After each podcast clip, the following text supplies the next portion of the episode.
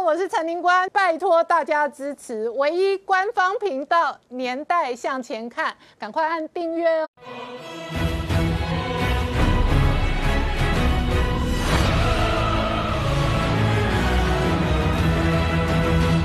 年代向前看，向前看年代。大家好，我是宁官，欢迎我们忠实观众跟粉丝朋友扫描 QR code 订阅《年代向前看》YouTube 官方频道。我们看美国大选哦，这次投票创下了百年新高的纪录，川粉大战川黑。到目前为止的开票结果，几个重要关键哦，川普拿下佛州，同时拿下德州，可是丢掉亚利桑那州。那另外几个还在开票中的摇摆州，目前为止看起来川普的胜算跟胜率比。比较高。然而，台北时间今天下午两点左右，拜登出来公开召开记者会，强调他会胜选。那川普立刻发了推特，也说他有一个庞大的胜利，也会赢哦。所以这一场选举，如果双方都僵持不下的话，后续可能为华盛顿跟美国政治带来全新的变数。然而，就在选前最后关键哦，华尔街表态，美股大涨，美股的棋子盘现在也大涨。川普在投票前。前晚再一次强调美国优先，他说他代表美国声音。事实上，这场选战还有一个阶级革命的存在。而在这个时间点呢，白宫投票前的最后一个晚上，发表了《川普论中国》的专书。我手上这一个专书专辑总共一百一十八页，白宫的网站哦，开放给全世界下载。那主要的内容是论述白宫对于中国。战略跟态度的定海神针。那与此同时呢，川普一方面代表了美国的这一个呃相对的底层的声音，另外一方面也代表着反全球化的指标性领袖跟政治人物。所以，川普如果顺利赢得这一场二零二零的连任，到底会对全世界带来什么变化？我们待会要好好聊聊。好，今天现场有请到六位特别来宾，第一个好朋友汪浩大哥。大家好，再是财经新闻台北支局长石柏明夫先生，大家好，再是专栏作家宋承恩，大家好，再是吴杰，大家好，再是黄创夏，大家好，再是吴家龙，大家好，好，王浩大哥，这一次呢，川普跟拜登的战争有几个明确的架构，首先是川粉战川黑。川普本身动员出美国一百年以来最高的史上投票率，这一次已经超过一亿六千万人口投票，比四年前多多足足冒出三千多万张选票，这是第一个。第二个是川普事实上是美国的中下的底层的一般群众的代表，然后呢，他对决了美国东西岸的金融跟科技的精英，而这一批精英他们。几乎全力百分百力挺拜登，同时他们也是全球化发大财的大赢家。于是呢，一场选举最后决战的是摇摆州，但是呢，今天早上川普直接顺利拿下佛州之后，那德州也明朗化之后，目前的发展相对整个开票的进度，对于川普的胜算跟胜率是比较高的。对这个，我们看这一次到目前为止的结果啊，大概有这么几个特点值得重视的。第一，当然是投票率非常之高啊，大概超过一亿六千万英人投票了，应该是有将近百分之六十七的投票率，是一百将近一百二十年来最高的投票的率状况啊。那这是第一。第二呢，川普跟拜登总的得票数。川普还是落后一点，大概差百分之一啊。那这个跟选前的民调差别很大，因为选前的民调平均值认为拜登赢川普百分之七啊，那现在只赢了百分之一的总投票数。那这个是呃，对于这个川普可能会选赢是是有很大的影响的啊，因为上一次二零一六年的时候。希拉里赢了川普的总投票数，赢了百分之二点一啊，那现在是拜登领先了百分之一，大概是这样一个情况。那第三一个呢，就是所谓关键的摇摆州的情况，从我们现在能看到的比较确定的。这些州的话呢，川普的总啊得票数稍微落后于拜登一些，嗯，但是现在有剩下来，实际上是一二三四五六七个州还没有确定，嗯，但是这个七个州里面大概有两个州川普应该是比较能够确定拿到的，一个是阿拉斯加，那有三票啊，一个是呃。Nevada 啊，那个这个有六票，那大概川普比较确定还有九票，那剩下来就是所谓传统的五个摇摆州啊，这个 Georgia、North Carolina 啊、Wisconsin、Michigan 和 Pennsylvania。那 Georgia 和 North Carolina 现在看来，这个北卡的话，这个川普赢面也非常大啊，而且比较明显的点票已经领先了啊，那。所以关键最后还是在呃 Pennsylvania、Michigan 和 Wisconsin 这三个五大州之周边的这三个州啊，那也是最最近一段时间川普去做这个各种各样的呃这个呃竞选呃竞选的这个呃场面最多的最密集的地方嘛啊，但是。这三个州现在有一些问题，特别是最大的一个宾州有二十票的话，他现在这个点票可能今天是绝对出不来啊。他而且据报道说他有三十万张选票搞丢了啊。那所以这样的话，这个呃，他明天继续开票会不会有结果，实际上是很难说的啊。那。但是宾州目前的开票结果，川普明显领先，领先了七十万张票。可是宾州的法院说有三十万张选票，现在哦不知道在哪里，下落不明，所以他们要先追查这三十万张选票，是，然后再继续进行开票的进度。是，现在宾州已经开出来的票，川普是明显领先，领先了七十万票，但是呃。但是总体来说，宾州还是有一些不确定性，因为宾州是法律最高法院是同意他在选举日结束之后三天所收到的邮寄选票还是有效，可以点啊，所以理论上来说，他要三天以后才能够把这个票点完。嗯，那呃，威斯康星和这个呃。Minnesota 不是呃 Michigan 这两个州目前好像川普也是领先，但是这个也是有些不确定的，因为他们点票还没有啊有绝对性的这个呃领先的状况啊。川普是领先的，但是是没有绝对性的领先的状况。那所以说从这个角度来讲，呃，把所有这些不确定的州加在一起考虑，总体来说，川普赢两百七十的赢面是比较大的。对，那。可能超不过三百票，因为最大的一个是呃，阿里桑那丢了啊。但是阿里桑那现在的，因为阿里桑那有十一票啊，丢了是比较让人惊讶的。呃，而现在这个共和党的呃选嗯竞选团队实际上对这个问题是有争议的，他们认为阿里桑那点票还没点完，还有相当多的票没点，所以你怎么能确定阿里桑那一定丢了啊？但是。大部分媒体都认为阿里桑那丢了啊，阿里桑那去了民主党。但不管怎么样吧，呃，因为上一次川普是赢了三百零六票，嗯，那你去掉阿里桑那十一票的话，也就是两百九十五票，嗯，两百九十五票，那一共要两百七十票能赢吧？所以他就是还有的赢面大，他川普还是赢面大，他这个大概他可以。少赢二十五票，他都能赢啊！现在我们就看这个这个哪些州是呃能不能帮川普能够赢到两百九十五票这个情况了。好，那川普赢面大的同时呢，这个台北时间今天下午左右，拜登出来开了一个记者会，那。拜登出来召开记者会，主要的内容是谈到说，哎，我们哦很有可能哦这个赢得选战的胜利。那拜登是很乐观的，他点名了好几个摇摆州，他说他都会赢得胜利。换句话说，拜登认为他会赢。然后拜登讲了这一个记者会之后，川普立刻发推，他说我川威武，我大赢。好了，现在两个人都觉得自己会赢。是。然后有几个州政府，我们已经非常确定会开好几天。举例来讲，宾州是。那他流落在美国哪里下落不明的那三十万张选票，是。显然要变成大家打口水战的这一个重要核心的票务了。好，你怎么观察这个发展？对这个发展当然是比较诡异啊，三十万张。选票不是一个小数字啊，但是现在呃，宾州呃，川普是领先七十万张选票，就理论上来说，他即使丢了那三十万张选票，全算拜登的话，他也是领先四十万张啊，所以他赢面大，他还是赢面大一些啊。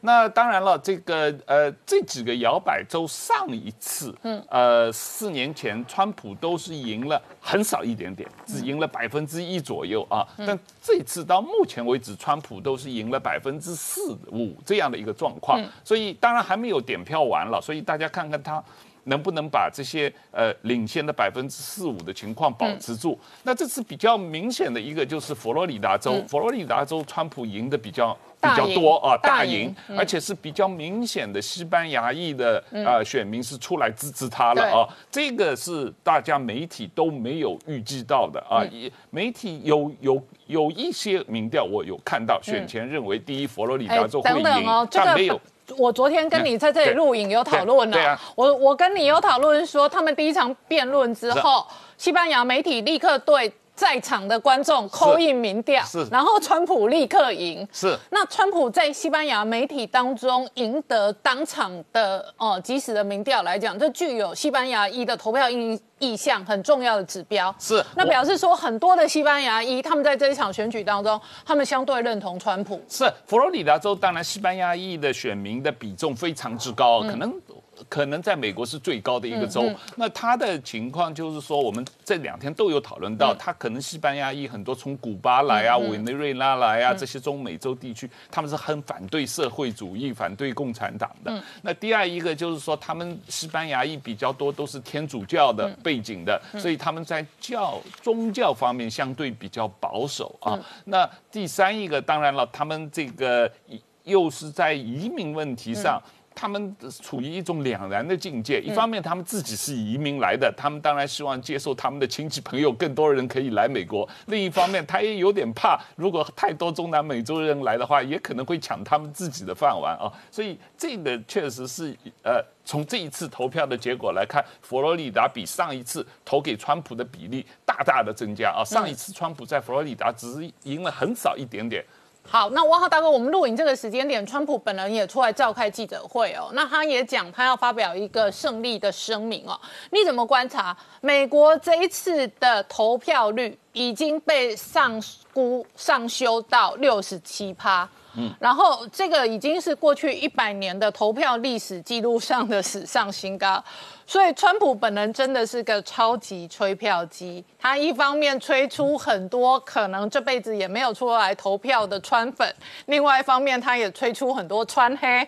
他同时把这两个族群的票都扣出来。这这个很明显啊，这个川很粉和川黑都出来了，大家真的是决一死战。那如果我们看到的，呃，过去三个星期川普在各地所做的这个造势大会的话，统计数字出来，几乎每每一场造势大会里面有将近三分之一的选民都是以前从来没投过票的，或者是四年前没有投票的这样的选民啊，这个是比较。比较这个重大的一个变化，那当然了，我们具体的什么年龄层来投票，什么样的种族啊，这个呃社群社群来投票的情况，可能还要一段时间才能看到这个统统计数字出来。但是很明显，川普确实把两方面的票都吹了出来。好，那石板明夫先生，你怎么观察今天的开票发展？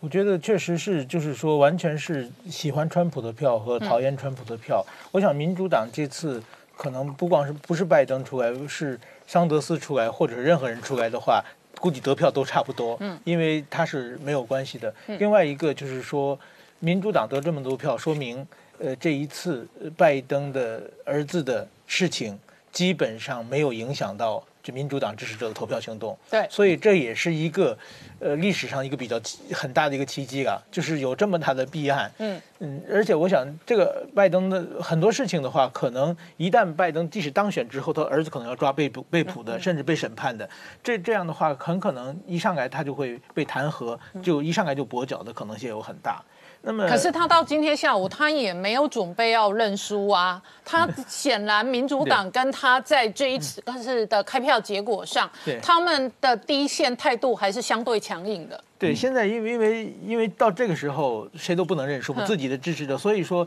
我觉得不管这个结果怎么样的话，会对美国社会留下非常深刻的后遗症啊。嗯，对，希拉里是四年前他的经验教训，希拉里就是说他认输的太早了，四年前，所以他告诉拜登，这次你千万不要认输，你就是不到最后一刻不要认。嗯。对，那所以，可是你认为这一次的选举对美国社会会有很大的裂痕跟伤痕？对，我我想，川普即使川川普当选之后，那么上一次的就是说通俄门这个电话门就让他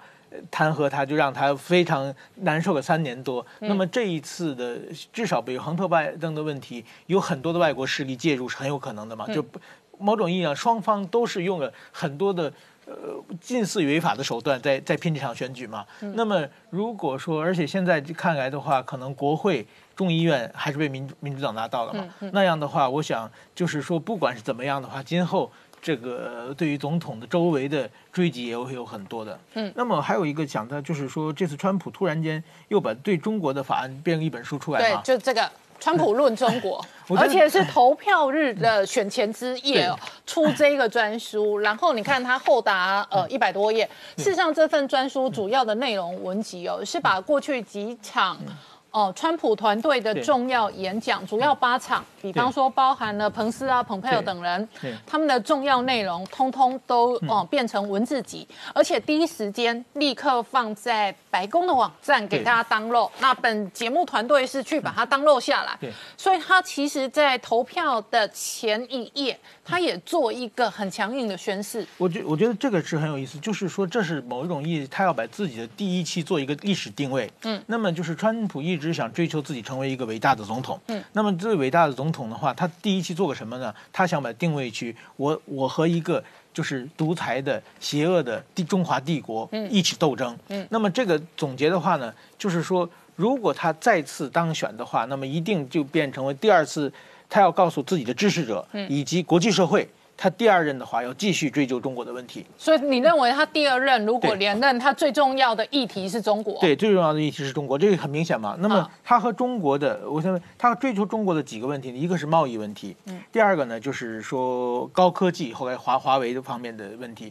然后香港人权问题，香港新疆的人权问题，第四个是南海问题，嗯，第五个是疫情追责，第六个是台 台湾问题，嗯，然后在这些呃六个问题里边呢。我想，如果说拜登当选的话，我想第一个呢，贸易问题可能拜登就会放下，嗯，因为他说过，客关税的问题要减缓和嘛，嗯。那么第二个呢，南海问题拜登可能不提嘛，因为南海问题是奥巴马政权时就没有中国提嘛，还有疫情也不会追责中国，这三招这三个要放缓，但是说呢。比如说高科技、华为的问题，嗯，还有香港的问题。最近香港趁着美国选举的空白，中国在香港抓了很多人嘛，嗯，香港问题以及台湾问题，这三个问题将继会继续成为中美对立的问题，嗯。那么川普呢？我想他在如果说万一拜登，呃，他想的，如果万一拜登当选之后，他还会有两个月的任期嘛，嗯嗯。那么这两个任期呢，我想他会在。就是说，拜登可能不动手的几个问题上做一些大的动作，让把美国和中国对立带上一场不归路。好，我们稍后回来。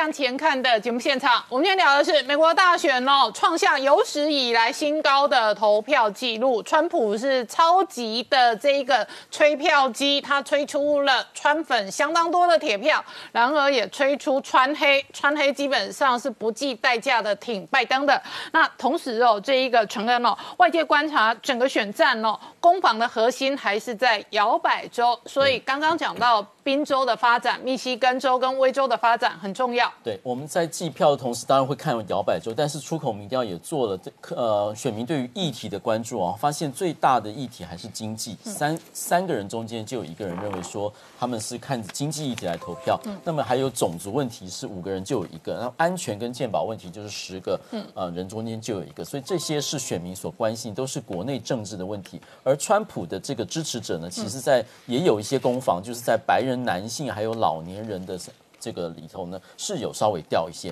那我们来看一下这个中国，就是川普对中国这本专书的这个内容哈。我昨天去把它整个去看了一次，它这边有三大的一个重点，也就是说这是共和党鹰派对于一个这个阶段的一个交代，就是说川普政政府怎么样对待中国。我们看，这是欧布莱恩所编的。欧布莱恩的这个写了一个前言，也就是说呢，这是一个定海神针，说呢，中共政权的本质就是跟美国的利益是相冲突的，所以美国人会来保护我们的政府，会保护美国人利益，而且我们会正正视这件事情，我们不会再看不见，我们会提召号召自由世界来挺身而出。那我们看一下内容，内容有八篇演讲，分别是副总统彭斯在二零一八年的哈德森演讲，还有伯明在五四一百零一周年的时候用中文对于中国人的演讲，还有就是川普在疫情最高峰以及香港要制定国安法的时候。把他说他的有什么具体的做法要来抗中的这场演讲，还有就是地狱四骑士，分别是欧布莱恩、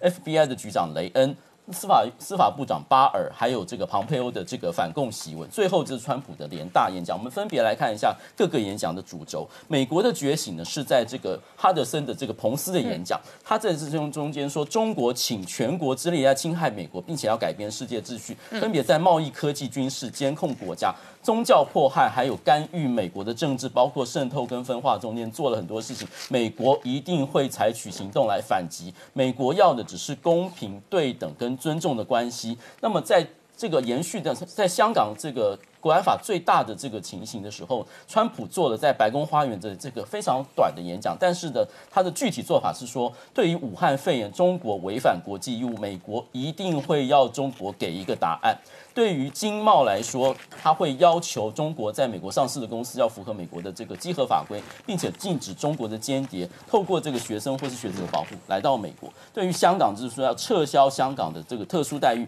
并且对香港发旅游警示，并且对于侵害香港自治的人寄出制裁，都是非常具体的做法。庞佩欧的反共檄文则是非常清楚的，也就是说呢，自由世界应该团结一致来共同抗中。说我们过去与苏联打交道是信任，但是要查核，但是中国不是一。般的国家，中国不是正常国家，对中国打交道要不信任，而且还要查核，然后也号召中国人民来共同来推翻中共的政权。最后，我们看川普的演讲，川普的演讲则是在联合国大会中间，对于疫情说中国一定要为疫情负责，然后中国破坏环环境以及破坏人权，它是一个世界真正的问题，而且呢，他还强调说他在中东和平上有这个贡献。最后来看这个，这个非常有趣的博民，各位可以上网去查。然后他说呢。五四精神，现在一百零一年，五四精神是谁来代表？他说不是中国的官员，而是公民、记者、学者，比如说许章润，还有宗教迫害人士，还有就是香港上街的人民。嗯，他说五四的遗产由要由谁来决定？由中国人来回答。嗯，然后现在要中国人要给世界一个回答，就是说中国什么时候才有以民为重的政府，号召所有的中国人与世界的自由国家一起来把中共的政权拉下来？这是这本书的概要的内容。好，那我请教一下嘉龙大哥哦。那这个美国大选投票之夜，白宫的团队发表这本书哦，确实是对中国战略的定海神针。那另外一个，全世界之所以在今年这一场选举当中这么大的关注中国的态度，乃至于美国的选举的结果，很大的核心是全世界也都。观察到，认为川普如果当家，跟拜登如果当家，他们对于中国会有截然不同的战略跟政策。你讲的没有错，他们的看法会不同。我们看到美国大选反映出美国人的觉醒，然后呢，看到美国人要重新或者继续这个检讨他跟中国的关系，从原来的战略合作伙伴转成是对抗，转成是美国国家利益的主要威胁。那么估计美国首先要恢复贸易战。加关税就是研究如何处理第一阶段贸易协议那个问题，因为那个贸易协议其实等于因为疫情的关系啊名存实亡。那么除了贸易战继续打下去之外，第二个问题就是新的问题，就是对于中共扩散疫情的这个责任一定要追究。所以呢，中间会经过一个步骤，就是取消中共的主权豁免，哦，然后呢进行联合索赔这件事情呢，就像川普说的，这个一定要算账的哈。再来第三个大事情呢，就是那个拜登的这些那个利益输送哈。他可能会涉及犯罪，所以不管拜登有没有当选，这个他的这个跟中共的这些交易的话，哦是要会进入法律程序。那么这个意思就是说，美国要开始全面来对付中共的红色渗透，不只是拜登，可能民主党啊也被被渗透，还有媒体，还有一些研究机构可能都有中共的渗透。那么这个也要来做，因为这个威胁到不这一次中共不但是介入美国大选，而且实际上是威胁到美国的国家安全。然后接下来的话，美国会利用这个。大选之后的觉醒，来开始在亚洲约制制约中共的这个扩张野心。第一件事情，他美国要推推动全面脱钩啊，他的那个论述啊、逻辑啊，就像刚才陈恩兄提到的那个美国发表那个《川普论中国》这个书背后的那个逻辑。第一步要先做全面脱钩，第二步呢，全球供应链重组，第三步的话，把印太战略扩中。扩充成印太北约，啊，在东亚打造集体安全架构，这三件事情全部都会跟台湾有关，或者有台湾的角色。然后呢，于是呢，接下来就是确保台湾海峡跟南中国海自由航行，然后呢，不承认中共把它内海化跟军事化。那这几件事情，这四件事情就是这个美国接下来或者川普第二任要做的事情。那么利用这个美国的觉醒，台湾要主动来推动台美关系的继续升级。然后呢，台湾要回到反共的路线，就是在坚定站队美国这边啊，就是说，其实在这件事情上面没有模糊空间啊，因为台湾的那个不管是国家安全也好，还是经济产业也好，跟美国连结才是正确的方向。那么台湾自己要对付中国的红色渗透，对内要开始区分国家安全跟经济利益啊，不能为了经济利益去伤害到国家安全。所以呢，台湾要主动来推推动对美国的采购跟投资，然后呢，台美的贸易协议的签署。还有呢，消减对美国美国贸易逆差，好，然后呢，在半导体产业跟医疗物资的供应链，也可以让美国减少对中国的依赖，然后增加对台湾的依赖。好，那最后的话，我们希望台湾也有能力创造条件，吸引香港的专业金融人才能够多一点到台湾来。好，我们稍后回来。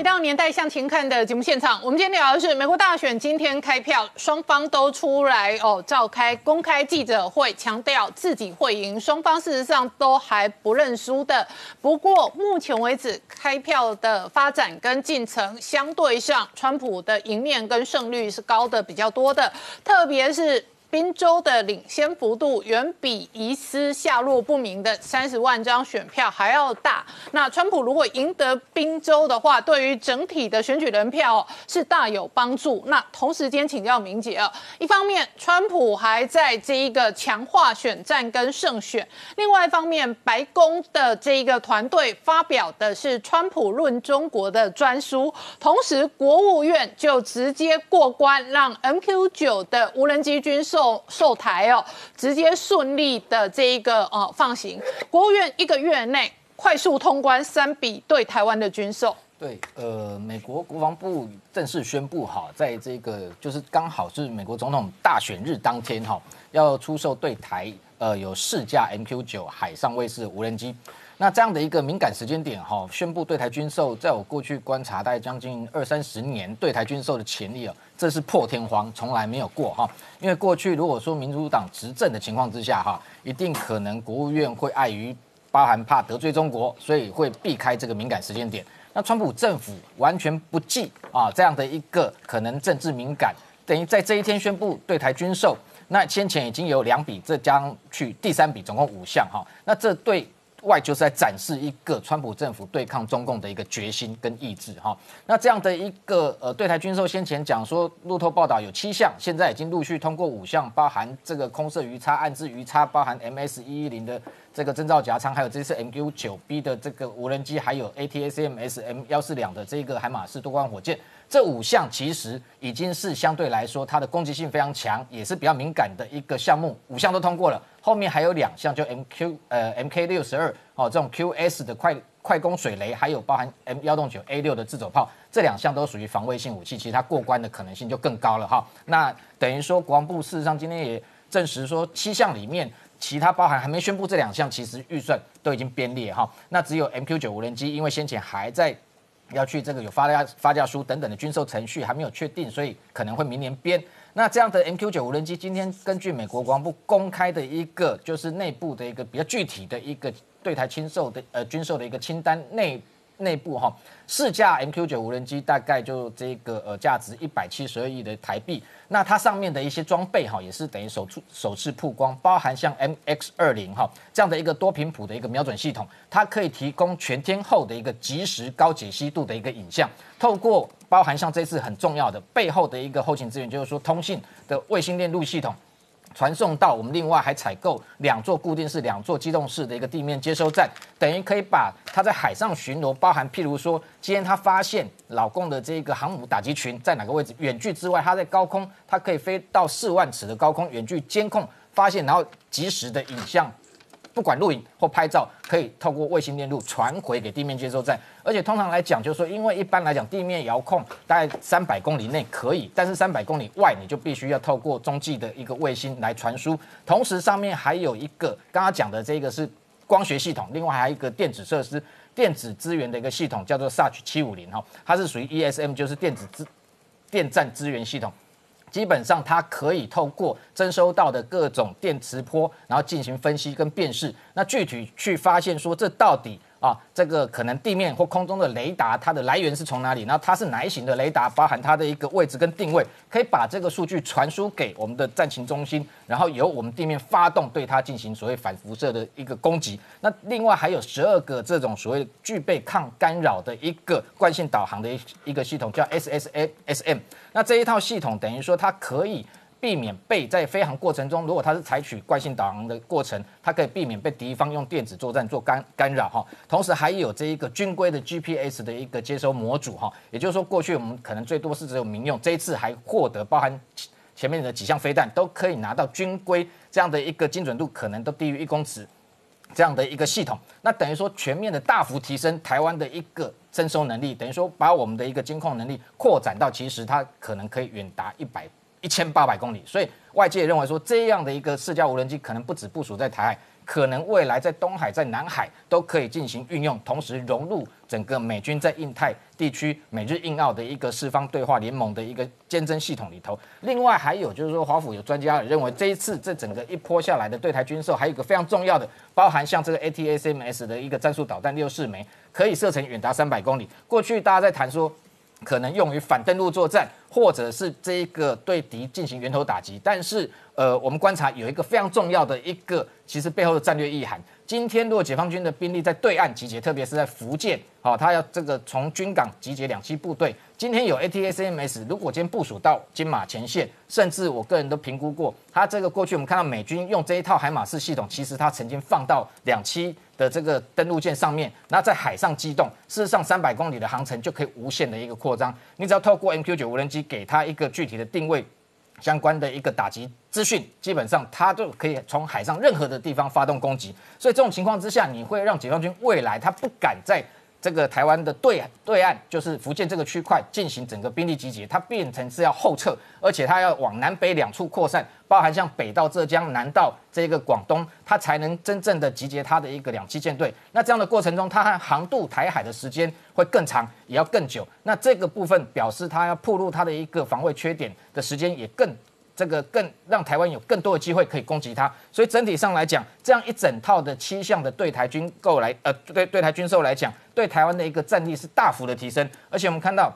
基本上川普政府只不过四年第一任任内，啊，他对台的军售包含另外还有包含六十六架 F 十六 V 战机，一百零八辆的 M 这个 M Y A two T 的战车，这些军购的项目，它的性能值跟量已经超越过去所有美国这个总统两任。任期内的所有的这一个呃性能好跟战力，所以未来不管这个接下来，当然我们看到川普胜选机会还是很高。那如果他能够继续第二任，那未来对台海的一个防卫提升，应该会从这个军售继续提升到联合作战，或者是说双方的一个军事，包含军舰、军机的互访，不同的外交层次。但是在第一任任内，事实上对台湾的整个防卫的一个战力，已经超越过去所有美国政府的任内的这个。呃，对台的提升的这个作用。好，那创下一方面，美国今天通过对台的 MQ 九无人机军售的同时哦，美国内部哦，FBI 也追查有数百万通的神秘来电哦，他直接打电话给投票人，然后干扰美国大选，要求他们不要出门。是的，其实美国现在选举呢，在这进行中呢，各种干扰力量，或者是将来开票之后的。纷扰的力量也不断的爆发出来了。美国 FBI 呢，特别在今天出动，为什么出动呢？开始正式的投票的时候呢，现在传出来是上千万的人都突然接到了电话录音自动的通话，告诉你说外面不安全，你不要出门，不要出去投票，想要去干扰到美国的一个选举。那这样的东西怎么会干扰这样一个手法？过去美国从来没有出现过的，是不是猎狐计划、习近平或什么的想要去干扰？因为我们知道说今天会去投票的，通常是支持川普的会比较多，有上千万的，所以 FBI 就已经去动员了。那不但如此呢，另外一个是开票之后，因为现在非常紧绷，紧绷之后他们会不会产生那个川粉和那个拜粉的一个纷争，也已经会出现了。其实白宫前面。白宫前面呢，在拉法叶广场，还有前面的椭圆形草坪，已经都围了二点四米的那个围墙，把它通通围起来。围起来之后，就希望群众不要去抗争。可是从昨天晚上九点开始呢，到目前为止，白宫说已经有数千名的群众聚集在外，然后聚集在外里面开始对川普喊声，开始说要 remove 川普，要川普 you are fired。开始对川普有抗争，已经有些人有激烈的行为，甚至已经被美那个整个美国的警察逮捕了一个人，已经有这样激动的一个行为了。而且现在白宫内部呢，已经准备了两百五十个国民兵进驻。那为什么这种骚乱呢？因为在越到后面的时候越紧绷。在威斯康星的时候，前几天呢，就是有些川粉跨州来到威斯康星来吹票，来吹票就得到了另外一个。整个拜粉的不满意，双方在街头上就形成了纷扰。最后呢，警察只好出动了胡椒喷雾，逮捕了八个人。然后另外在德州方面呢，一个拜登的一个竞选的游览车经过的时候，上百辆川粉的车子拿着旗子把他们给包围起来，一路硬把那个车子赶给逼下去，逼下高速公路，不让这台车。所以川粉和拜粉他们其实前面说没有民调，各百分之四十不能接受选举结果，不能接受这个所谓的状况。所以现在这个纷扰会非常多，包含是川普今天在记者会的时候特别讲到宾州，因为宾州现在开了百分之七十，嗯，开了百分之七十后，川普大概从两百九十二万票领先两百二十二万票，七十万票，可是是下面又有一个新的纷扰了，就是因为这整个宾州呢三十万票寄不见了，那寄不见之后，那现在法院下令要把这三十万票找回来，所以现在川普和拜登甚至已经准备好千人的律师团。完毕之后，各个投票票所、各个状况的纷扰还会不没完没了。好，我们稍后回来。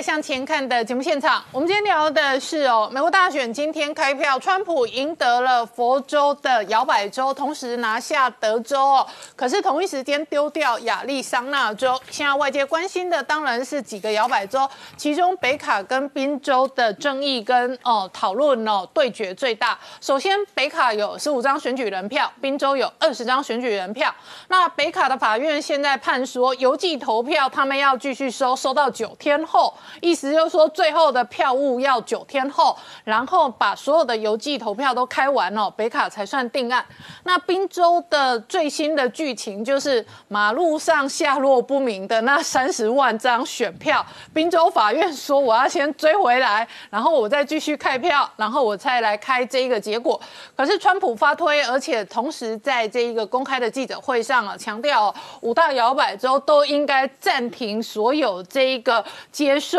邮寄投票的计票，所以双方的攻防争议很大。对，双方对于邮寄投票的攻防争议确实很大啊。那刚才我们提到的北卡和宾州这两个州，关于呃选举日结束之后，呃还才收到的邮寄选票怎么样计算的问题，他们本来就已经打官司打到了最高法院，而且最高法院是同意宾州可以在。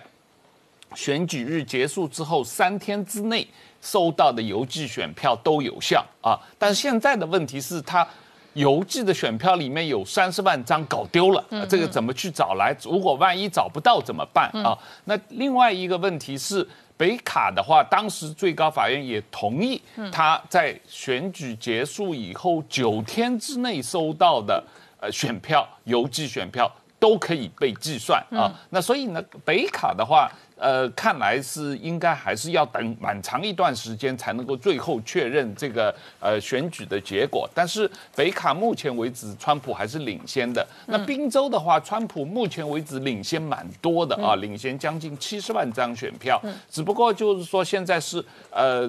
法官因为丢掉了三十万张选票的话，决定现在暂停继续点票了。那所以呢，就是宾州还不能够呃。马上宣布，宾州一定是川普赢，因为理论上来说，你如果全部点完了以后，川普还是领先七十万张票的话，那你丢了三十万张也没关系，你丢了三十万张，你全部算是拜登的，川普也还是赢嘛啊。但是现在这个问题，现在可能呃，宾州的话，我自己感觉宾州的情况可能会。比较快的，在三天之内能够做决定，哎，别卡比较复杂。嗯，那其他几个州的话，可能也就是稍微要多一点时间。明天这个时候，我们应该会比较明朗了。好，那可是哦，今天下午在传出这样的讯息的同时呢，美国股市的盘前期指电子盘直接杀了快五六百点。哦，我现在录影的这个时间点，道琼杀跌了快四百点，但是道琼本来是上涨快两百点。本来早上的这个呃开票的结果认为川普胜算高。从已经发展出来的票务的差距来讲，也确实就数字来看，川普赢得几个关键州的几率是比较高的，包含宾州。嗯，可是下午的时间点发展，那拜登首先是第一个是他认为他会胜选，他可能是一路干到底。那川普认为他也要胜选了，北卡跟宾州都是他的票，所以他也要干到底。那双方这样公开宣言之后，全球金融市场一路杀。道琼从上涨两百点杀到现在跌快四百点，然后亚洲股市几个小市场本来上涨了，现在一路杀一路翻黑，所以全球金融市场可能未来一两个礼拜都随着美国政治的攻防跟这一次的焦灼跟争议，可能带来全新的变数。这个是很确定的啊。那一方面，当然了，美国过去两天，星期一、星期二两天，它的这个呃。道琼斯一共涨了将近一千点啊，所以从理论上来说，呃，你已经涨了一千点。如那如果是选举结果出来的话，大家一般是 buy on rumor, sell on facts 啊，一般出来结果了以后就要获利回吐啊。对。但是呢，现在的情况是因为整个选举结果可能在二十四小时之内都出不来，有可能要拖上好几天，而且有可能要去法院打官司，最快下礼拜是有可能要最快下礼拜。所以在这种情况下，是股市是最恨这种情况的。所以呃，我想股市的波动应该是反映出市场对于这个选举结果的不确定性的一种恐慌了。嗯嗯，那我再请教你，跟你讨论一个东西哦。川普这次也相当特别哦，他已经吹出远比上一次他总统大选当中多出三千万张选票，所以美国这一次的对立是非常的深刻的，也因此双方都僵持不下。其实这个在台湾演过，两千零四年的时候，凯达格兰大道百夜四百的一个礼拜，耶。对就说双方事实上是僵持不下的嘛。那当然最后仍然是有一个明确的结果，可是中间的过程当中，事实上以美国今年的发展来讲，会不会有暴动？会不会有其中一方有各式各样的这一个呃失控的意外，都是外界观察的，这是一个。第二个是美国内部也有各种声音，比方说桑德斯就检讨民主党，他认为民主党现在变成东岸西岸精英代言人，然后呢？反而是川普变成农民发大财，美国的底层工人代言人，所以传统的民主党他会得到大量工会的支持。这一次在宾州的工会几乎都出来挺川普，因为很怕哦，桑德斯对于页岩油整个产业的发展哦，通通都否定扭转。所以传统这一个相当多的美国工会相对挺民主党的这一种。过去的发展趋势完全不见了，反而他们在这次的选战过程当中，他们相对挺的是哦川普，所以共和党跟民主党的支持者意味，然后他们的代言状况完全对立意味。对，这个是说老实话，这几乎是二战以来美国两党政治的最大的变化啊。当然，这个变化，川普是一个主要的推动手。这个推动手就像你刚才说的，共和党从传统的跟啊、美国大企业和华尔街比较关系密切，因为共和党传统主张自由贸易啊、这个市场经济、减税这样的政策，变成了啊。代表了所谓美国的蓝领工人啊、农民和一般的这个工人阶级中下层的这样一个代表的党啊，所以今天共和党参议员这个哈利自己。公开出来说啊，这个共和党现在是 working class party 啊，party for working class 啊，所以这个是很大的一个变化，而且他认为川普推动的这个变化是正确的，共和党找到了自己新的这个支持的这个呃呃选举的基本盘啊，铁票基础。那反过来。民主党啊、刚才我们讲的桑德斯他自己也承认对，民主党是两岸精英的政党了，而且啊。是金融科技精英。金融精英、科技精英是纽约 啊、这个呃华府和洛杉矶的啊戏谷的这个精英组成的政党啊，所以从这个意义上来说，是跟原来大家对民主党的认识完全不同的啊。那原来所谓民主党应该是跟工会关系比较好的，应该是跟工人阶级关系比较好的这样一个政党，那现在完全倒过来。对那这个倒过来的过程，当然是反映了美国国内的整个社会结构、阶级结构、经济结构的一个变化，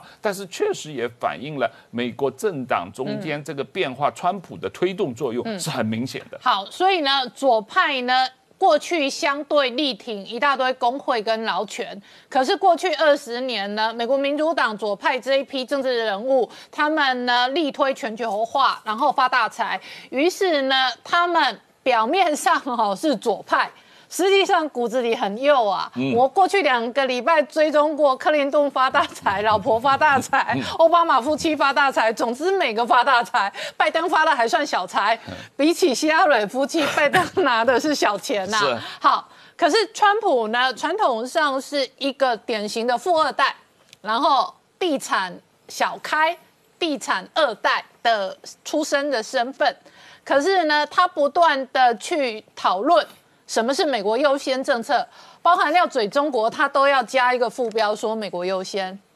那美国优先是什么？它某种程度就反了全球化，它同时也要优先照顾美国基层的利益。那个利益在他眼里很大一部分叫做经济跟就业机会，是所以两个人才会有一个这一个政治资产的对峙，而且是把民主党的。的底盘铁票挖过来，然而相对的，民主党这几年也把共和党的铁票啊、铁支持者也都抢过去了。是有这种情况，这种情况还蛮明显的，因为原来共和党一直到小布什的阶段，嗯。也还是比较传统的形象，跟这个比方说德州的大石油啊，啊，或者是华尔街的这个呃大关系，大财团关大老板关系好，但是这一次你会发觉小布什家族实际上和他们那些人都是反对川普的啊，那他们认为川普实际上是呃走偏了，川普实际上变得更社会主义了，更支持劳工了啊，跟这个这个这个所谓的这个呃老白男的这样的一个支持的群众基础啊。那当然了，这个呃。但是这一次最大的问题是民主党，民主党你会发觉它的某种意义上它是集结了一种反川的社会情绪，但是你看到它是。呃，科技精英啊，所谓媒体的精英，所谓好莱坞的精英啊，所谓华尔街的精英。那你从昨天呃，Bloomberg 公布了一个这个两党的这个这个呃，大家给。赞助给这个、嗯 donate 的钱 donate 的钱嘛，给多少钱嘛？他把一个一个主要大公司列出来，那华尔街的这些银行、投资银行完全都是支持一边倒的支持民主党啊。那高科技公司也是一边倒的支持民主党、g o o g l e 的这个投捐给民主党的钱是超过捐给川普一百倍以上啊，那这是非常压倒性的这个明显，所以这个桑德斯自己看了，他说，哎，你要看了这个数字的话，我们民主党当然是听谁捐谁给我钱，我听谁的嘛，这世界上有钱能使鬼推磨嘛，桑德斯自己也承认说，那我们这个党有问题啊，我现在这个讲讲了半天说我要搞社会主义，我要这个照顾美国劳工，我要照顾这些这个呃，桑德斯是是。民主党里面的左派嘛，啊他是一贯主张保护劳工利益的嘛，他是传统的民主党的这个思想嘛，但是现在他在民主党内实际上不是主流。好，我们稍后回来。Hello，我是陈宁官，拜托大家支持唯一官方频道《年代向前看》，赶快按订阅哦。Hello，我是陈宁官，拜托大家支持唯一官方频道《年代向前看》，赶快按订阅哦！欢迎回到《年代向前看》的节目现场，大家好，我是宁官，欢迎我们忠实观众跟粉丝朋友扫描 QR Code 订阅《年代向前看》YouTube 官方频道。我们看美国大选前两天呢，马云传出来跟他的主管遭到约谈跟追杀，同时呢，上海交易所昨天晚上立刻发表相关的。公告喊停了蚂蚁金服的上市案，这个本来号称哦地球史上最大的 IPO 案，可能变成最大的 IPO 闹剧。同时呢，马云跟蚂蚁金服这一次到底为什么遭到北京当局跟掌权当局的政治追杀呢？外界关心，一方面马云讲话直接得罪当局，另外一方面，马云这些年来发大财代表的。是上海。乃至于浙江，乃至于江西人马。那这一次在美国大选的投票前一个晚上，北京当局清算追杀抢马云的金库，到底是不是隐含着跟美国最后在金融平台跟金融大战上面的布局，是外界关心的重点。同一时间哦，白宫当局哦也发表了川普论中国的专书。于是呢，外界观察的是，川普跟习近平在这一场美国大选。过后，最后会有什么样的政治的这一个战略？包含了美国投票的同时呢，为了围堵中国，美国、日本、印度跟澳洲的联合军演也持续进行当中。而这一次蚂蚁金服的这一个上市案直接被喊卡，后续会有多大影响？我们待会要好好聊聊。好，今天现场有请到六位特别来宾，第一个好朋友王浩大哥。大家好，再是财经新闻台北支局长石板明夫先生，大家好，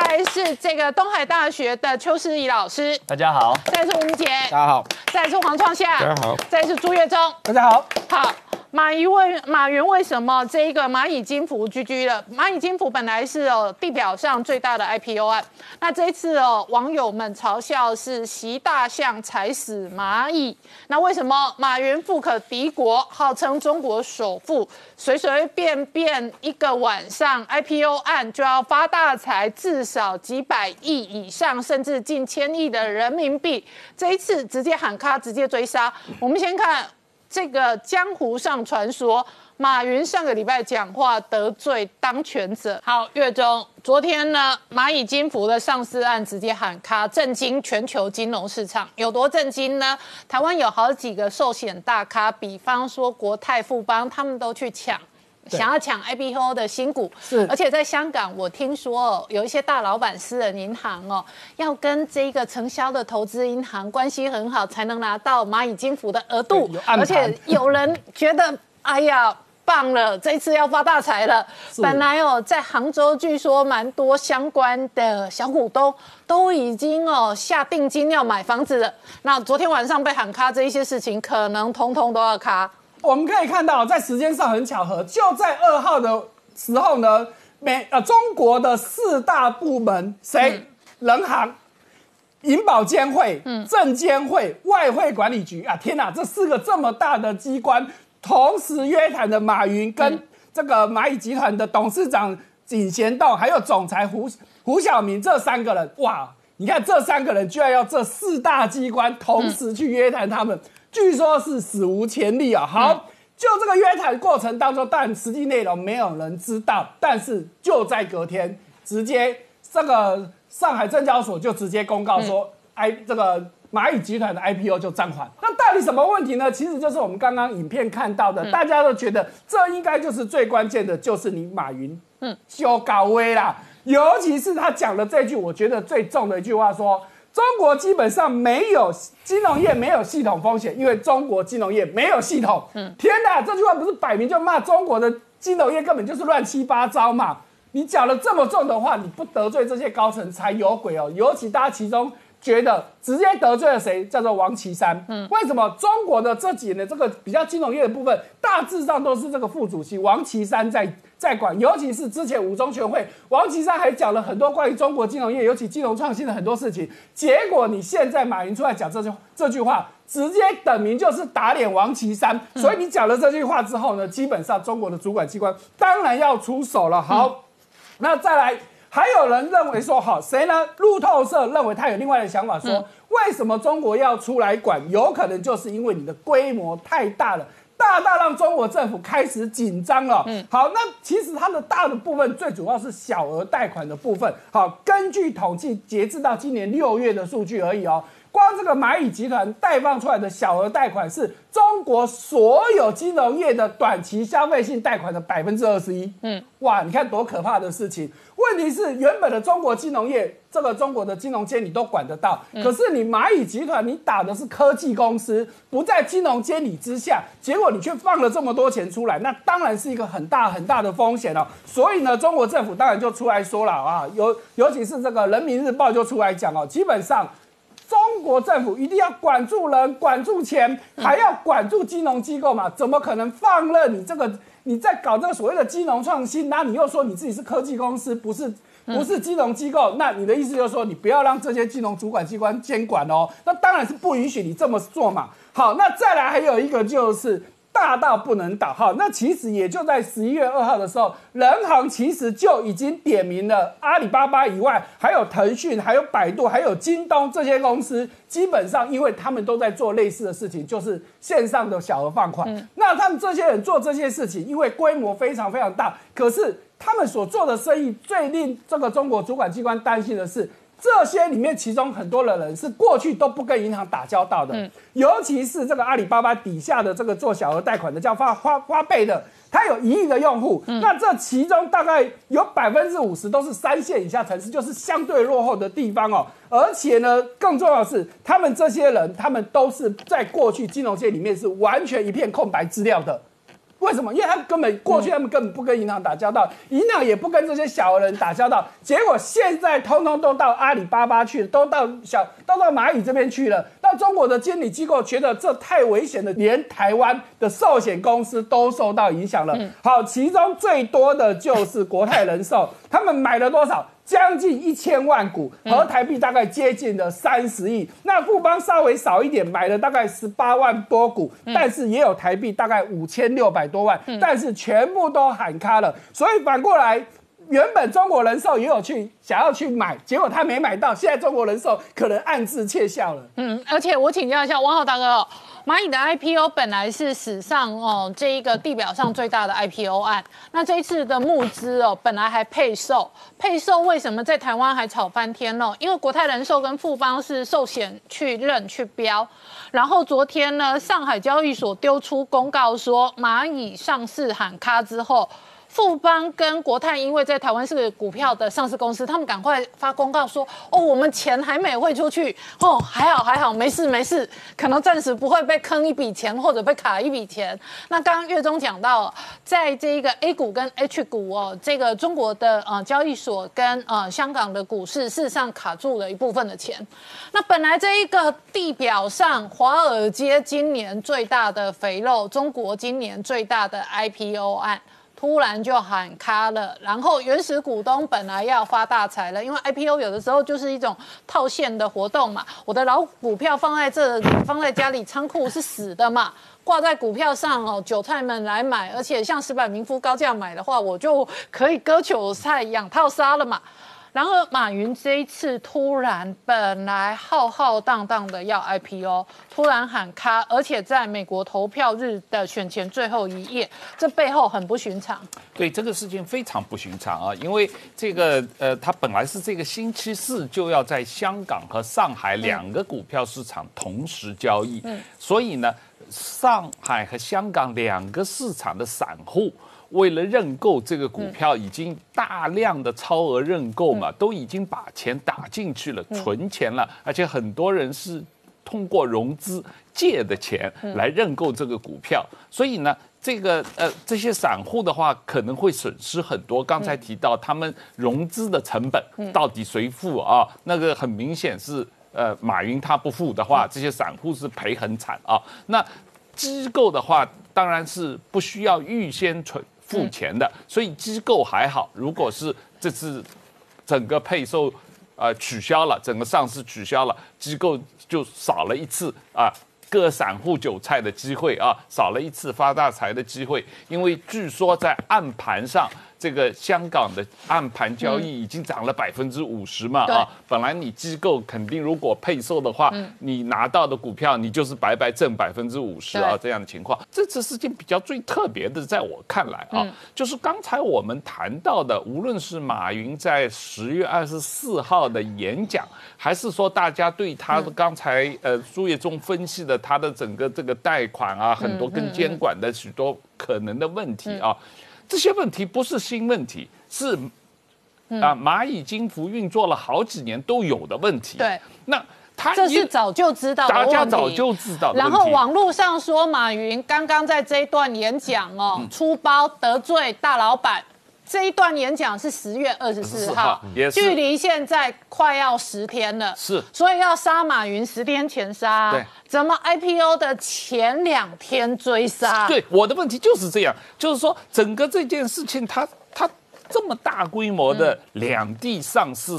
啊，地表最大的 IPO，、它都是经过层层监管机构批准的，它不是一天批准的，它在这过程中起码有半年多的时间，一层一层批准的，批准到已经确定你上市，招股说明书都印好了，钱也收了，你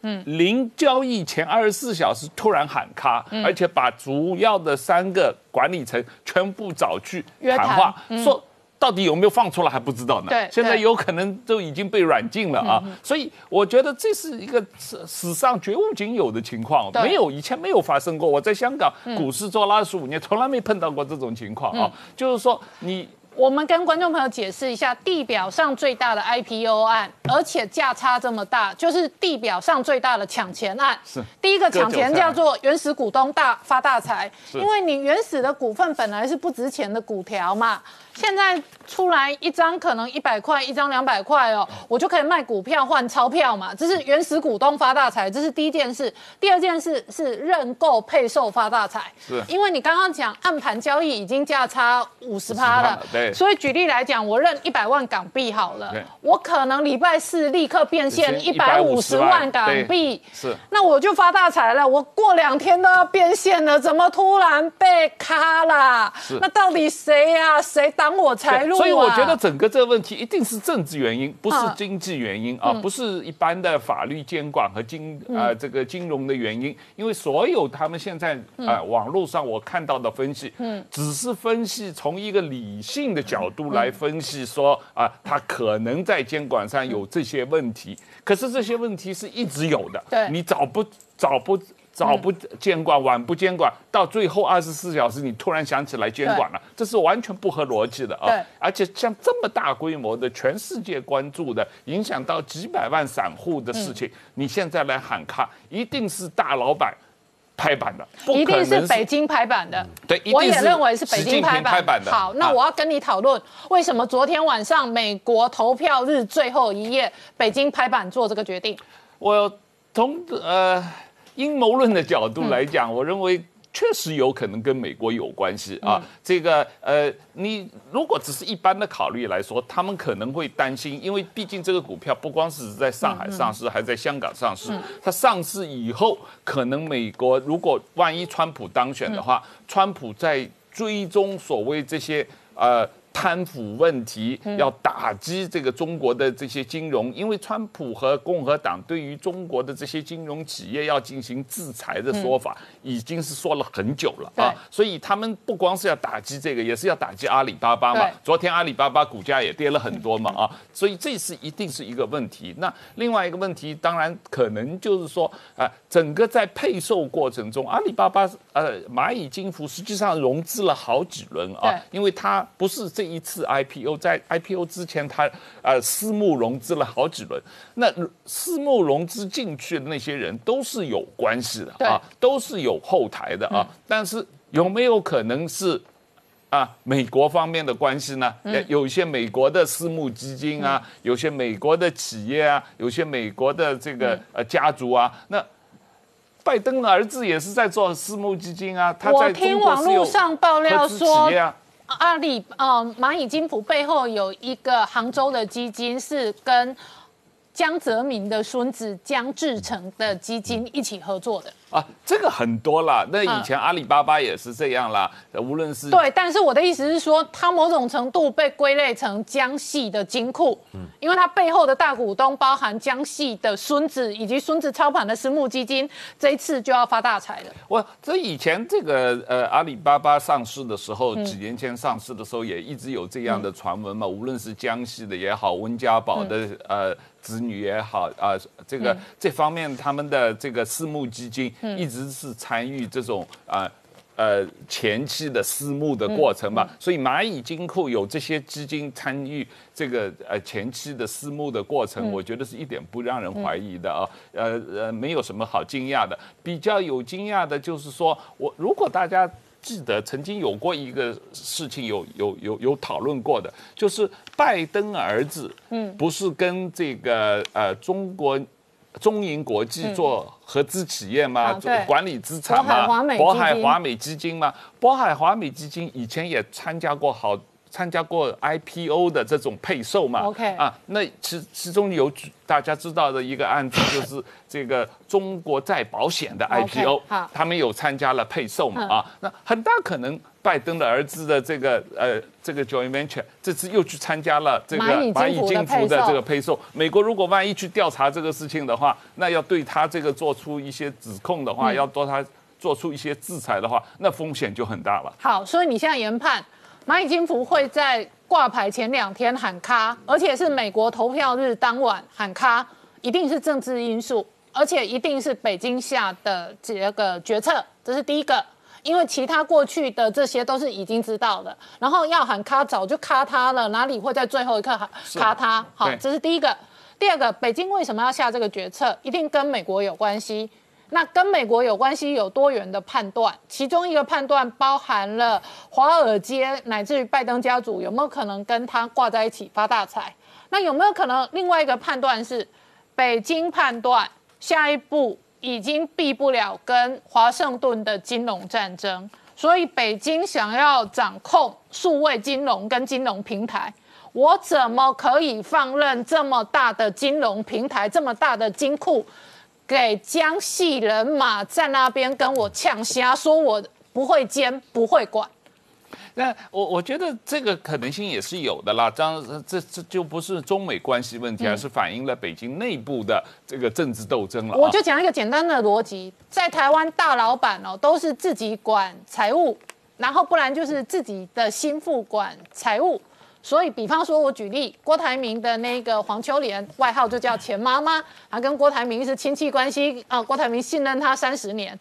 那同样的啊，我是北京掌权者，我怎么可以让我的经脉放在一个成天在外头对我耀武扬威的马云，而且是江系的代言人手上？那当然，这个从中国的内部政治角度来讲，这个风险也是。也是确实是存在的一种理由啊。那这个当然跟中美关系没关系，完全是中国内部的政治斗争啊。那然后这里面也表示出这个习近平觉得不安全嘛啊，这个不安全，因为最近我们习近平五中全会安全讲了很多次嘛，金融安全是一个重大的安全嘛。那为什么金融不安全？他觉得不安全。那如果嘛呃蚂蚁金服这样的大的 IPO 又在香港上市，如果被各种的这个国际的嗯。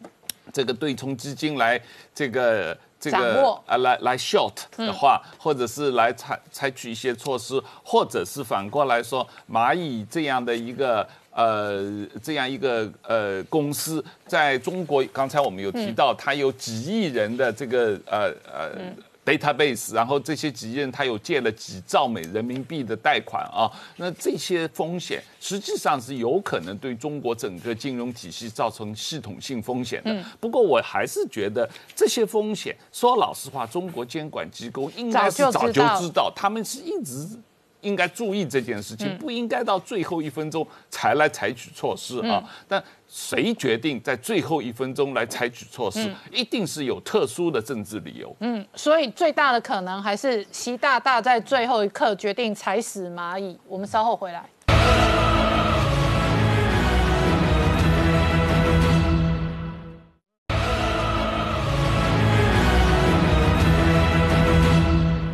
到《年代向前看》的节目现场。我们今天聊的是哦，美国内部的选战还在发展当中。然而，白宫跟美国的政治每次一有动向跟变化，都会牵动北京的动向。那这一个呃，昨天的选前最后关键一天，最大的震惊全世界的金融市场的大消息是，史上最大的 IPO 案蚂蚁金服直接一纸命令喊卡，而且喊卡的原因就很简单。老板不让你上市了，好。蚂蚁金服的马云在这个 timing 居居的，外界关心的是这里头一方面有北京的大老板的决策，这里头当然包含着对美国决策的判断。可是另外一个核心的重点是，马云长期有被几个媒体贴上江系白手套的标签。那北京大老板是不是在在这个时间点也做政治清算、政治追杀？其实。马云还这个蚂蚁金服呢，本来只是一个悄悄可以闷声发大财，嗯，那闷声发大财可以赚很多钱，兼着的依循着江泽民最精华的一个技巧，闷声发大财。但是呢，突然之间被这个习近平砍了，大家想说是不是整个派系斗争都出来了？他是怎么闷声大发财的呢？那个前重庆市长黄奇帆特别在上海公开指出哦，他就靠两个东西，一个叫花呗，一个叫借呗，就可以闷声大发财。一百亿的利润，有四十五亿都靠这种花呗借呗，靠到九零后的小朋友用网络，还有很多小型的企业。悄悄的蚂蚁搬砖，钱通通给搬走了。它里面这次举了两个例子呢，因为他们整个大陆现在很多人用支付宝，然后很多年轻人就开始用支付宝。但用支付宝呢，有一个女孩子叫做黄玲的，二十二岁。二十二岁的时候，她在高中的时候开始用支付宝。那用支付宝之后呢，当时因为没有什么资格可以去申请信用卡，这信用卡有规格的，所以怎么办？信到花呗。让你拼命花，那拼命花他就觉得很骄傲、很得意啊，因为他就借钱给你花，用支付宝去付钱，所以他就可以买 notebook、买那个无人机、买电动单车，买买买久了以后，生活习惯也不一样了，生活的需求也不一样了，所以他后面就觉得，哎，开始要还钱，要还钱怎么办？他只好去创业，所以现在江西的南昌。开了一个店，然后后来又在重庆开了一个服饰店。可是这开店之后，那我还是需要用钱啊，怎么办？你要到处去救钱，去这正式的银行体系很难。蚂蚁金服里面的借呗，只要你来，我就借给你，就这样子又花钱又借钱，又花钱又借钱，一下子这个小女孩不知不觉就欠了跟蚂蚁金服欠了几万块人民币。她本来都没有察觉的，要不是因为整个 COVID-19 武汉肺炎起来，造成她的生意被卡住。才发现说哇完蛋了，生意做不起来了，这些钱还不掉了，才还有重度抑郁，最后是他爸妈出来帮他还钱，所以本来蚂蚁金服就这样子悄悄的搬钱，应该赚很多的，为什么出事的呢？大陆网友呢就会看找到一张照片，就是马云呢跟成龙在一起的一个照片，因为他们就想说有一种企业死亡。就叫做成龙帮你代言，嗯，成龙跟着马云站在一起。要是当有成龙这么强调过去成龙的时候呢，很多小霸王啊、爱多 VCD 啊，多少东西只要成龙代言都垮了。所以只要成龙在，就算你马云是自称风清扬，你也是撑不住的。嗯，不过这是开玩笑，他们在亏他的。真正原因呢，其实他们查出来还是跟你的派系有关。嗯，那马云呢，整个过程呢，过去的时候很多人都知道，他跟江泽民的孙子江志成的感情很好，还不只是江泽民，还有刘云山的儿子刘乐飞。都感情很好，但是只有交情吗？纽约时报曾经特别去阿里查阿里巴巴的整个背后的投资，有博裕资本，博裕资本里面最大的是谁在出资？就是江志成。嗯，有中信资本，中信资本我们都知道，就是中国的那些代资党第二代在掌控的。还有另外一个叫做开国金融，而开国金融里面是谁呢？陈云的儿子陈元，然后甚至是贺国强的儿子贺锦雷呢，当过副总裁，所以你看他整个背后，嗯，都是江系的一个系统，嗯，都是这个系统在背后支撑。所以马云的背后主要核心包含江系，以及包含一堆红二代。对，所以马云只是一个前台的代理人，但是后面是要让江系跟其他红二代一起发大财的。所以他那样搬这么多钱，嗯，那种东西，蚂蚁金服真的拉上去。那你是不是就给他们通通把闷声发大财，都拿了钱了？但是如果砍他，马云倒霉，他们是不是跟着倒霉？嗯，而且更重要是说呢，马云呢，在整个江西里面呢，最近跟习近平的恩怨越来越多，为什么呢？南华早报我们知道是在江西和那个庆亲王曾庆红他的手里面的。南华早报呢，我一直呢针对整个江子习近平系统一直有攻击。二零一七年的时候，他们率先说习近平最大左右手就是栗战书嘛，栗战书的女儿栗浅溪说他有贪腐。然后接下来呢，你看在中美贸易战的过程中。不断的讲说习近平你错了，习近平你高估了自己，批判习近平。最近呢，习近平不是开始有习核心吗？有习语录吗？又说你在效法，你在学习毛泽东，是不是因为这样子，所以斩马云就是斩江泽民这些人给你看？好，我请教一下石板明夫先生，你怎么观察这个事件的发展？我认为第一呢，就是说在这中国史上最大这么大的一个事情，能够决定的只有习近平一个人。嗯嗯，即使李克强也决定不了。那么习近平为什么会决定呢？那一定是政治决定了嘛。那么我认为呢，就是说大家都在谈马云的那段讲话，好像很嚣张一样。但是按我的估计，因为对马云，我在北京的时候一直研究他的讲话，他是一个很会做生意的一个政商啊，可以说嘛。他不会无缘无故的去骂人的，没无缘无故的去得罪监管机关的。按逻辑推理，就是当时他已经承受了非常非常大的压力，就是要听他。他用那个最后的兔子博鹰的最后一击，在那场那个会峰会上讲话，是向全世界，是向大家说，我现在很危险，现在这些监管部门不干人事，要把这个话说出来。那么它的原因是什么呢？我觉得呢，最大的原因是太子党的决裂。嗯，就是说，因为在同样一个会议，主持人是陈元，是当然陈云的儿子，是中国的整个太子党后边的掌握金融方面的一个大佬。那么王岐山也参加了。那么这是王岐，在我我以前讲过，王岐山这这次大会上完全没有就是无视于习近平的存在，也向习近平放炮嘛。那么也就是说呢，本来呢，习近平、马云呢是所有的红二代太子党的白手套。是替大家做赚钱的，那么现在呢？太子党和习近平已经决裂了嘛？已经决裂了以后呢，等于说呢，这个蚂蚁它是一个割韭菜的嘛？嗯，太子党红二代赚钱的嘛？那习近平学说，那你都把韭菜割完了，我怎么办？嗯，所以说呢，习近平也想割韭菜嘛？所以双方呢，为了韭菜之争。就开始了，这是这是一这是一一个一个决定另外一个呢，在美国方面，为什么美国大选前一天呢？我觉得跟美国大选前一天，包括些美国的民调，突然间美国的媒体转向说川普可能要赢嘛。嗯，那川普可能要赢的话呢，那么也就是说，呃，在川普上台以后，第一件事做什么呢？要清理华盛顿的沼泽嘛。对，清理华盛顿的沼，华盛顿的沼泽是和中南海沼泽连在一起的。对，一清理就啊，就就就能找过去嘛，有很多关系在里边。那么过去呢，等于马云是红二代的代表，那么亨特拜登为首这群人呢，是美国的白左的白二代的代表。那红二代、白二代一起在割韭菜嘛，嗯嗯，靠这个方式赚钱嘛。那么现在呢？等于说是白二代也出事了嘛？嗯，如果川普上川普出事，川普上台以后要清算白二代嘛，就能牵扯到红二代这个感情嘛。而红二代又跟习近平关系不好嘛。对。那么习近平他现在想做什么呢？他觉得就是说，其实习近平也是反全球化的，跟川普是一样的。对。他认为我要。国进民退嘛，嗯，但是川普的反全球化是把美国回到传统价值，是民主社会嘛？做四年，川普就离开了嘛。嗯，习近平反全球化，他是要自己像毛泽东一样，永远掌权，全部把金东西就管掌控在自己手里嘛。所以这个时候呢，跟他他本来是红二代的一员，但是现在红二代跟他决裂了，然后红二代白手套竟然想割韭菜，那么他现在把这个是叫停的话呢，其实呢就是想。等于黄奇帆后来讲话说，如果是一个别国一个别别的银行的方式可以吗？就是这个事情呢，习近平想弄过来自己割韭菜了。嗯，那么这这种关系呢？但是这个事情呢，呃，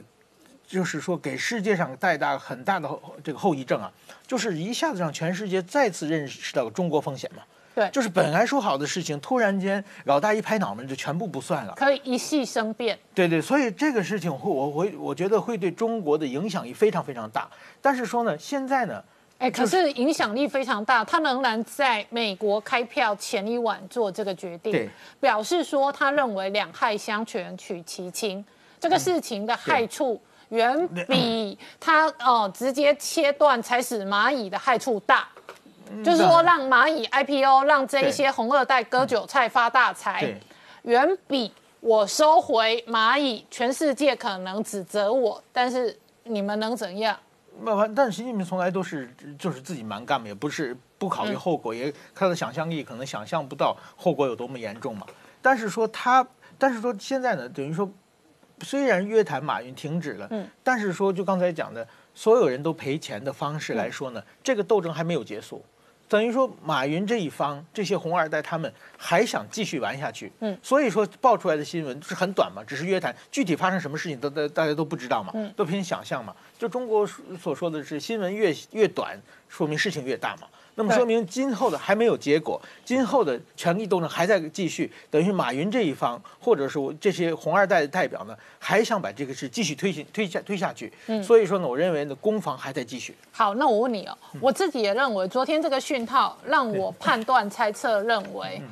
川普胜率高。对，昨天这个讯号，因为我猜测北京对于美国内部的政治也有情报系统，对。情报系统也会回报北京当局美国最后的选票的呃可能发展的结果。对，但是北京当局选在美国的投票日的前夕直接喊卡蚂蚁，而且他断的是一大堆华尔街跟红二代的钱。对。那这里头的决定，一方面是面对红二代，另外一方面是面对华尔街、面对美国、面对民主党的这帮金主。对，那为什么习近平在这个时间点要断这两批人的财路？对，那显然这两批人在他眼里，在这个 timing，他必须要切割或者要抢回来金库。好，所以这一个判断使得我认为他可能相对判断川普胜率高。对对可是你刚刚讲，川普如果当选，他一样要清华盛顿、民主党、华尔街，你们怎么胡搞瞎搞发大财？你们发大财的同时，你们让美国农民苦哈哈，你们让美国工人没有工作机会。川普要算这一笔政治总账的同时，算到的也是马云为首的这帮人。所以马云为首的这帮人，马云只是一个表象的代理人，他事实上是面对习近平跟川普双方追杀。对。习近平要抢的是钱对，川普要算的是政治这一笔账。对，等于双方都是川对川普来说，杭特、拜登这些白左私通中国是对美国的背叛者、叛国者。那么对习近平来说，这群红二代，他们到处割韭菜，割完韭菜把钱运到美国去，对他来说也也是勾结境外势力也是的背叛叛者、抢钱者。所以说，现在被习近平、川普 同时追杀的红二代和白二代，现在在拼命的抵抗。好，那而且这里头更妙的是，这一帮人本来是以香港为最大的平台发大财。对，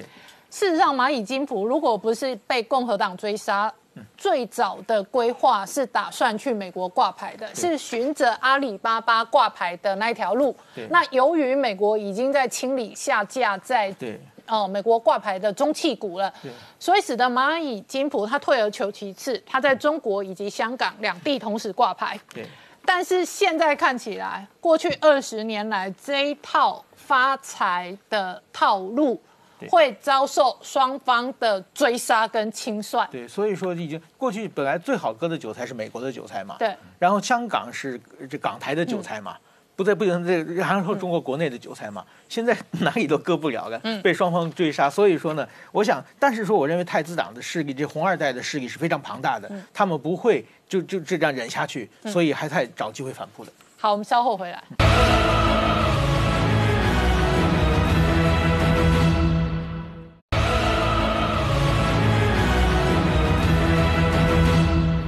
回到《年代向前看》的节目现场。我们今天聊的是哦，马云的这一个蚂蚁上市案直接 GG 了哦。那全世界都睁大眼睛在看这种金融史上最大 IPO 案，直接喊卡，只有北京办得到。但是邱老师，全世界今天也都看川普的连任，他大赢、小赢或者打平都有不同的政治发展。然后川普团队在投票前一天还要出专书，还要写下“川普论中国，美国优先”。所以呢，川普整个团队在知念之的定海神针的重大战略就是中国问题、中国议题。没错，呃，事实上哈、川普啊，在选前呢、猛打反中台牌，然后还出了那一本专书哦。基本上，其实很多亚洲国家挺川，尤其是被中共霸凌过的国家啦。除了说像台湾、像越南、像印度，你去做民调。哦，基本上呢，十个有九个都告诉你说他绝对支持川普哦。那原因很简单，我们看一下越南啊，越南基本上啊，他做民调都八成以上支持，所以很多人觉得说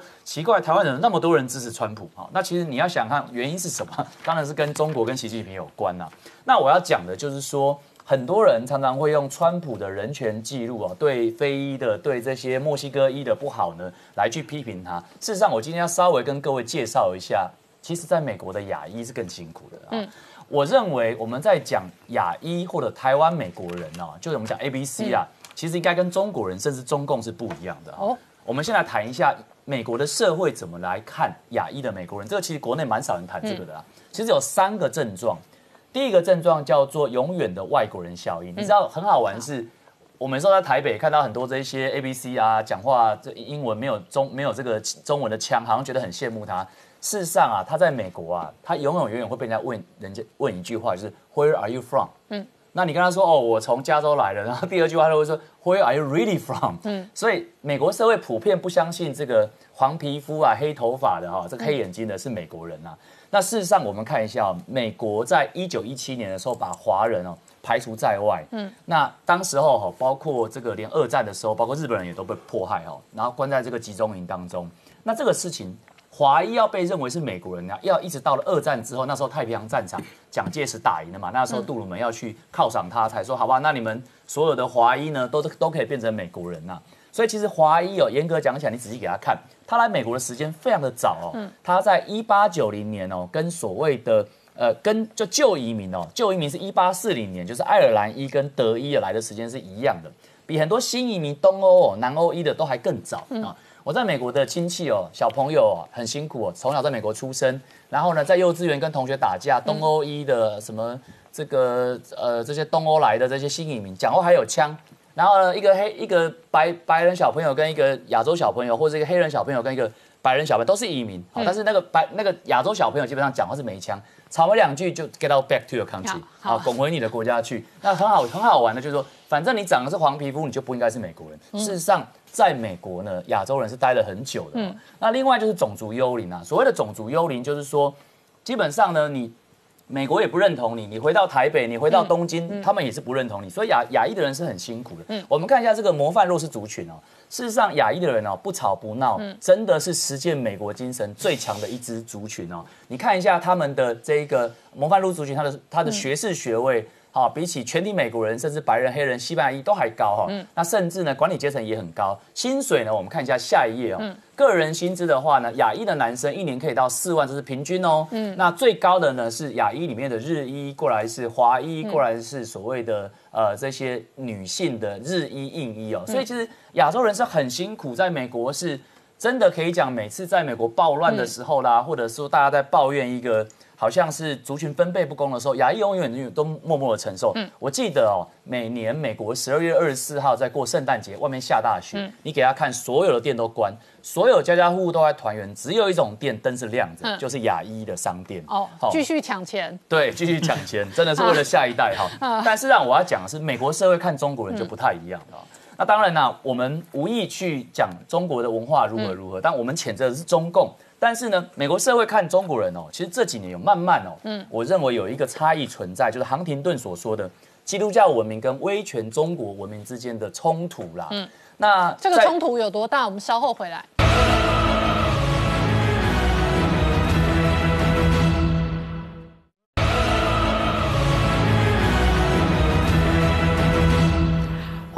年代向前看》的节目现场。我们今天聊的是美国投票大选的前夕呢，北京决定哦，蚂蚁金服上市案喊卡。那到底为什么这个时间点踩死蚂蚁？哦，外界关心可能跟政治因素，还有美中关系的变化跟恶化有关系。可是邱老师，你刚刚也提及了，亚裔事实上在美国典型的呃形象就是首先重视教育，是再来相对由于重视教育的关系，所以经济收入跟认真工作呢，会使得他的总收入比起其他移民后裔相对是条件比较好的。对再来，多数人看到黄皮肤。他就会有明显的、直接的种族的歧视，然后这样的歧视使得相当多的人他不会有落地生根的感觉，他会长期认为他是美国这个国度的二等公民。是的，没有错。那事实上，这个我们刚才提到的“模范弱势族群”这个词哦，其实是害惨了亚裔。为什么？因为的确是弱势族群嘛。你在美国的总人口数只有百分之四，可是每次要分配这种弱势的资源的时候，永远都是给黑人、给这个呃墨西哥裔的，永远想不到你亚洲人，想不到你华人。嗯，所以其实是很辛苦啊。那么我们来看一下，其实美国社会啊。对中国人的看法啊，其实是不太一样的。我们刚才提到基督教文明跟威权中国之间的文明冲突，因为我们知道在基督教文明，它在乎的是一种个人主义，嗯，他在乎的是一种你只要努力呢，这个报酬都归于你啦。可是中国文明不是，中国文明基本上是一个是威权的啊，儒家思想啊，像长幼有序，然后呢很重这个资深资浅，所以这个冲突哦，你可以从习近平跟川普的讲话，两个是严重的反映出这种的歧义性啊。这第一个。第二个呢，我觉得现在在习近平统治之下的中国，越来越有那种中国天朝的味道了。也就是说，反正我们呢，可能没有办法比你们先进，人均没有你们强，我们生活过得没有像你们这么的。这个走资，但是我们树大便是美，嗯，我们可以抗抗拒这个世界的潮流。那事实上，我们知道说中共哦，在很多的议题上，新疆啦、印度啦、越南啦、香港啦、台湾问题上呢，这么霸道哦，导导致的其实很多美国人是非常讨厌中国啦。那又加上很多中国人呢，在美国扫货，在加州豪宅一买买一整排，然后前面给我种一些什么韭菜啊，种一些什么的哈，把整个把美国的这个社区搞得很乱，其实让他们有很不好的一些印象哈。那事实上，我要讲的是。弱势族群之间哦，他们都会有一些紧张关系。常常人家会说哦，白种人会去歧视黑人，白种人会去歧视亚洲。事实上，大家可能不清楚的是，事实上黑人跟亚裔啊，墨裔跟亚裔之间都有竞争。我们讲说哈佛大学的医学院哦，他们都给这个黑人保障这个入学许可，后来挤到谁？挤掉了，永远是亚裔，因为亚裔非常重教育，而且不会吵哈。事实上，我要讲的是。这一次川普选举当中，大家炒这个黑命贵的议题，我在网络上做了很多的研究。其实也有非裔的人啊，自己在想说，到底我们做这个黑命贵，对我们长期而言有什么有什么帮助？所以有人说会女权自助餐啊，有人说是非裔的自助餐啊。嗯，那最后我要说，其实非裔你认真也不是没有成功的例子，也不是没有共和党里面崛起的例子。比如说美国第六十五届国务卿科林鲍尔，一九九零到九一年。是破案战争，他担任的是参谋长，第一个非裔的参谋长。又比如说，现在还在位的克呃克拉伦斯·汤马斯，最高法院的法官，他也是黑人的共和党比较保守的。最后呢，今天呢，因为在选举哈，一个赢的呢，二零二零年在呃密西根州啊，第一次选的一个黑人的帅帅的中年男性哦，他叫做约翰詹姆斯，他参选联邦参议员，第一次就把两届的老将把他干掉。嗯，所以其实你会发现说，我觉得。共和党也许他过去呢有一些呃比较没有办法直直接接去受惠于非裔的这种论述，但事实上共和党更重重视的是一种工作的伦理，跟你只要努力呢，你就可以把美国梦实践的这样的一个看法。所以过去大家太偏颇于民主党那种论述，事实上我们有必要在川普这个选后呢，好好重新再来审视美国的两党政治。好，我们稍后回来。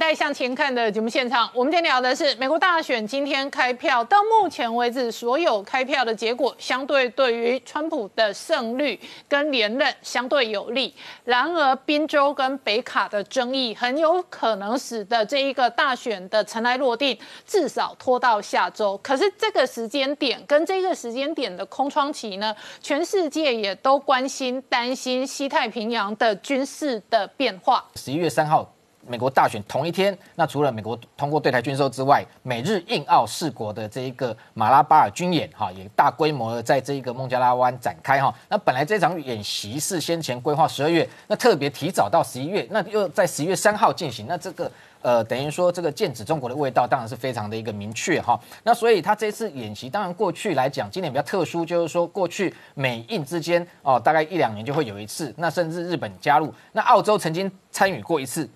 在二零零七年那之后，因为印度哈、它有一段时间跟中国走得比较近，所以它顾虑中国的反应，不让澳洲加入。那今年特别把澳洲纳进来，正式形成美日印澳四国哈、那马拉巴尔军演等于说这个动作，也就是代表印度完完全全正式转向美国这一个盟邦哈、那等于说也抛弃他过去不结盟的一个态度。那同时这一次的演习，基本上大概出呃美军出动的这一个麦肯麦肯号啊这样的一个神盾舰，日本有大波号，然后这个。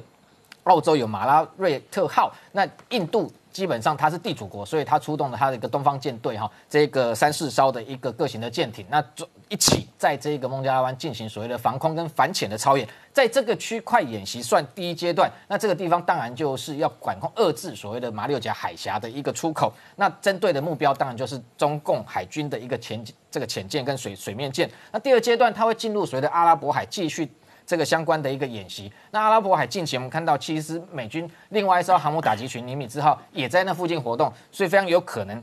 美军会纳入这个兵力。那未来有没有可能有第三阶段？我认为也非常有可能继续。进行，特别是美日的一个海上兵力，可能接下来它会回到南海。那南海我们看到雷根号航母打击群这几天可能结束历舰军演之后，有可能就南下到南海，然后跟这一支美日舰队继续汇合，然后在南海进行所谓的相关的演训动作。那这个动作当然就会这一个让中国非常的顾忌，因为我们讲到说这次美国总统大选，事实上北京是非常非常的关切哈。那特别是今天结果不管如何，今天如果是川普连任，那这个北京确定哈、绝对会有所谓的长痛。那今天如果就算川普败北，那他反而可能在近期内有非常强烈的短痛。那不管是短期的短这个呃强烈的短痛，或者长期比较缓和的长痛来讲，对北京都是不利的。所以你看最近哦，它的这个我们看到南华早报一篇报道也提到，跟我们先前推论的非常相似哈，就是说习近平现在其实非常担心美国选后的一个大选的状况，美中的关系。有没有可能进一步这个爆发热战？所以全面的在不管是军事上或外交上面都在进行所谓的防备。那在这种情况之下，当然联动会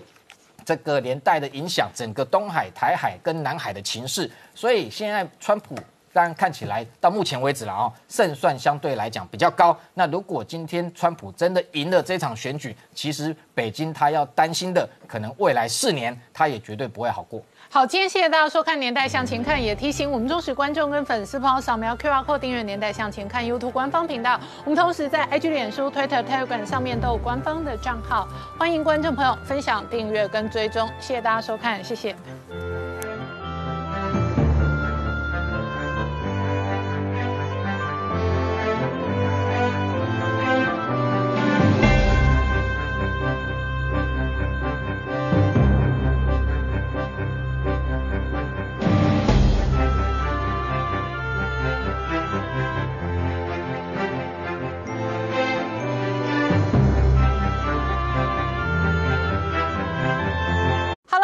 陈宁官，拜托大家支持唯一官方频道《年代向前看》，赶快按订阅哦。